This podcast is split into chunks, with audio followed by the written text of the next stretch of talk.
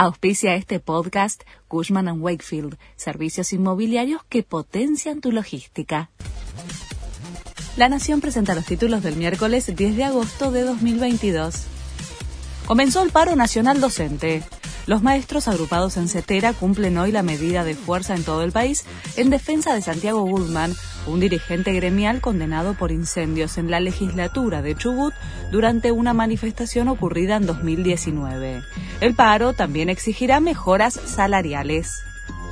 Los pilotos de aerolíneas amenazan con hacer un nuevo paro el fin de semana largo. Pablo Viró, titular del gremio que nuclea a los pilotos, dijo que el plan de lucha recién empieza. Es contra la decisión de Sergio Massa, que pidió un ajuste en los gastos de la empresa y anticipó que no iba a ser posible acceder al aumento salarial. Organizaciones sociales marchan hoy para pedir una audiencia con Massa. Las agrupaciones que forman parte de la unidad piquetera se movilizarán a Plaza de Mayo para tener una audiencia con el ministro de Economía. La marcha, prevista para las 11, saldrá desde distintos puntos del centro porteño. Aseguran que permanecerán en la calle hasta que sean atendidos por el funcionario. Analizan en Europa prohibir la entrada de rusos.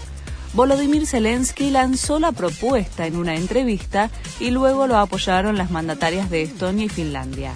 No está bien que mientras Rusia libra una agresiva guerra, los rusos puedan llevar una vida normal, dijo la primera ministra finlandesa. El Mundial de Qatar podría empezar un día antes.